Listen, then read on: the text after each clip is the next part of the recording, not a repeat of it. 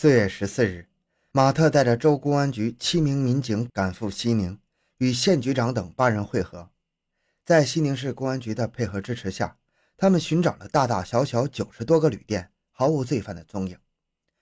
马特与县局长研究了一下，决定兵分两路，一路由县局长带领直奔格尔木，那是个东西部的交汇点，人员复杂，流动性大，有不少临夏人，罪犯去那里潜藏的可能性极大。一路由马特带领，留在西宁继续巡查，以防罪犯在西宁藏匿或经西宁返回临夏。两路密切联系，及时配合支援。联络地点秘密设在一个个体户的旅馆中。二十一日下午五点十分，马特从外巡查归来，问个体户的孩子：“电话来了没有？”“来了。”“说什么了？”“说是让你带十万块钱、十个鸡到格尔木去。”“什么？”马特莫名其妙，他一边吃着草珊瑚含片，一边想：这是什么意思？突然，他有些领悟了。孩子，你是不是说十万火急呀？孩子点头说：“呃呃，电话上这个话也说着嘞。”孩子没有文化，竟把十万火急理解成了十万块钱和十只鸡。哎呀，你差点误了大事儿啊！马特说罢。立即召集带来的七个民警，挤上了带来的唯一一辆北京吉普，火速赶往格尔木奔去。路经西宁市中心的交通岔路口大十字，执勤交警拦住了马特他们的北京吉普。下来，下来，全都下来！你们严重超载，罚款两百，再另写一份检查。马特掏出工作证向交警递去，十分客气地说：“同志，我们是临夏县公安局的，现在要去抓捕公安部通缉的三名要犯，是紧急任务，不能贻误，请原谅一下。”交警拿过马特的工作证，看也不看就说：“你执行的是你的任务，我执行的是我的任务，我不管。”马特有些恼火：“你这个同志怎么不讲道理？你们公安厅的会厅长，我刚才向他汇报过，你不能贻误战机呀！”跟马特的七个民警全都围了上来，抢回工作证，扔下了一些随身携带的通缉令。局长，走，不管他。马特说：“等我们抓了罪犯回来，再给你交罚款。”八个民警又挤上吉普车，直奔格尔木。夜里，同志们全都疲惫得直打瞌睡。马特怕出事交给了杨教导员一包牙签，嘱咐说：“谁打瞌睡，你就往他脸上戳。”就在马特他们乘吉普向格尔木飞奔的当晚，县局长他们正在格尔木的一家回民小饭馆里抓捕罪犯马多伟。八点钟，天快黑了，正是格尔木人吃晚饭的时候。知情人提供的那家小饭馆，人来人往，出出进进。县局长带人暗中将饭馆包围，让田玉海装扮成回民，跟上知情人混进饭馆辨认罪犯。田玉海进饭馆之后，要了一碗兰州牛肉面，一边吃一边辨认。见案板前拉面的很像是大罐子的四儿子马多伟。为了认准，田玉海用格尔木土话向拉面的人喊道：“拉面的师傅太粗了，下一碗拉细点好嘞，拉面的答应着，扭头看了他们一下。田玉海这一下看准了，没错，就是他，就是那个抢了公安手枪的杀人犯马多伟。田玉海边吃边暗暗地盯着，唯恐他跑掉。吃完饭，田玉海到门口向守候在门外的县局长他们使了个眼色。蒋礼、宋龙、马占奎等几个民警冲进饭馆，以迅雷不及掩耳之势将马多伟扑倒在地，戴上手铐。饭馆里顿时炸了锅，乱作一团。有人要夺门而出，田玉海拿着枪堵住门口，大声说：“谁也不许走，都回原地坐好。”县局长他们从马多伟的提包里翻找出一支七七式的手枪，仔细一认，正是罪犯从侯政维副局长身上抢去的那支。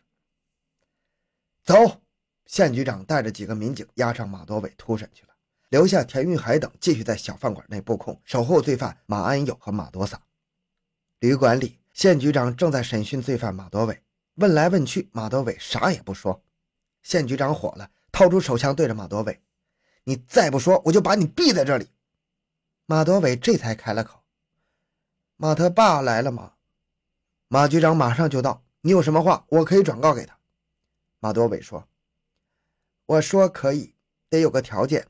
哼，只要你老实交代马安友和马多嫂的去处。”有什么条件和要求，你尽管说。”马德伟说，“我要求把我们送回老家枪毙。可以，只要你说实话，这个条件我完全可以答应你。我是和政县的公安局局长，说话是算数的。县局长答应的很爽快。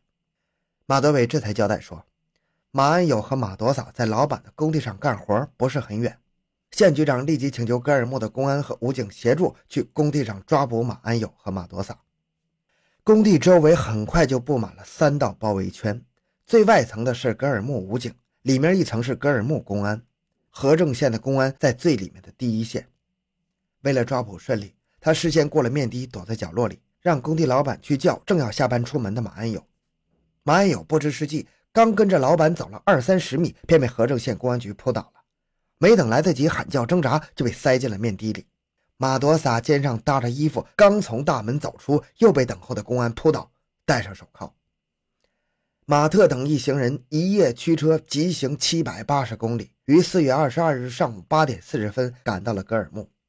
县局长见到马特，一把抓住他的手，掉着眼泪说：“马局长，你可来了。”马特关切地问道：“咋了？又让罪犯跑了？”“不是，罪犯都抓住了。”马特高兴地说：“你们一举抓住最后的三个主要罪犯。”立下大功，要给你们祝贺。县局长领马特去看三名罪犯。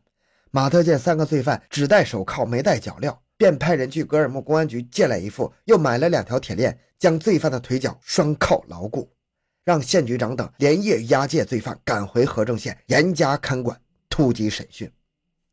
公安部获悉了案犯全部抓获，立即发来贺电。看着这份明传电报。凡是参与了幺二五大案侦破和抓捕工作的公安民警和武警官兵，全都激动得热泪盈眶。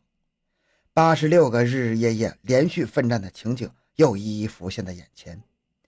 马家堡大火中抢救群众，太子山风雪中击毙逃犯，马乙岭活捉闵禄给，马吉乡追捕大罐子，一场场、一幕幕，全都成了他们终生难忘的记忆。犯罪分子难受之日，就是人民群众高兴之时。这一天是和政县人民群众的盛大节日。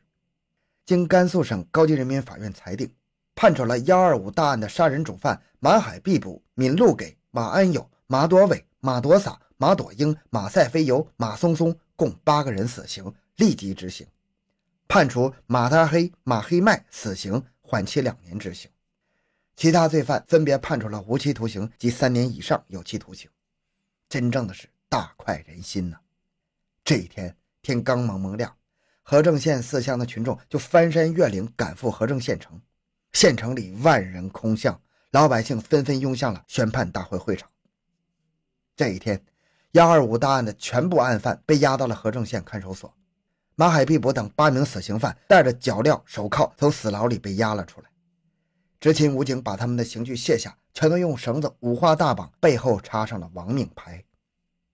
闵禄给这个当初持着菜刀砍杀侯维正副局长的凶恶老太太抽泣起来，泪流满面，嘤嘤有声。哎，早知今日，何必当初呢？马安友问看守所长：“马所长，我们的孩子谁管呢？”马所长回答说：“公家让民政局管。”心里骂道：“你心里要是有孩子们，就不会干那些杀人放火、灭绝人性的事儿了。”大罐子马海必捕这个凶恶狡猾的杀人主谋，此时似乎也后悔了，指责儿孙们说：“当初叫你们不要打、不要杀，你们不听。”马安友不耐烦地说：“都啥时候了，还说这事儿？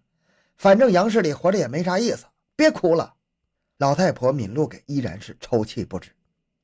上午九点，艳阳高照。宣判大会开始，会场内外戒备森严，鸦雀无声，只有威严的宣判声在空中回响着。主席台上坐满了执法人员，他们肩上的国徽在阳光下闪闪发光。主席台下，被查亡命牌的罪犯们分别被两名戴着白口罩的武警羁押着，横站成一排，亡命牌上的名字全都打成了红色的叉叉叉。罪犯前面三十几辆警车一字排开。默默地等待着押罪犯去刑场。会场上的群众全都拥挤着、兴奋着，翘首向里观望。公安干警和武警为和正县人民除了大害，谁能不兴奋呢？十点钟宣判完毕，三十几辆警车一起鸣响了警笛，响声震颤着每一个人的心灵。车点的警灯在阳光下一闪一闪，耀眼刺目。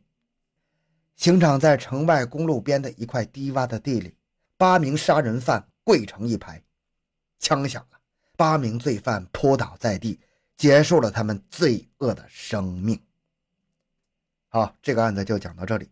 小东的个人微信号六五七六二六六，感谢您的收听，咱们下期再见。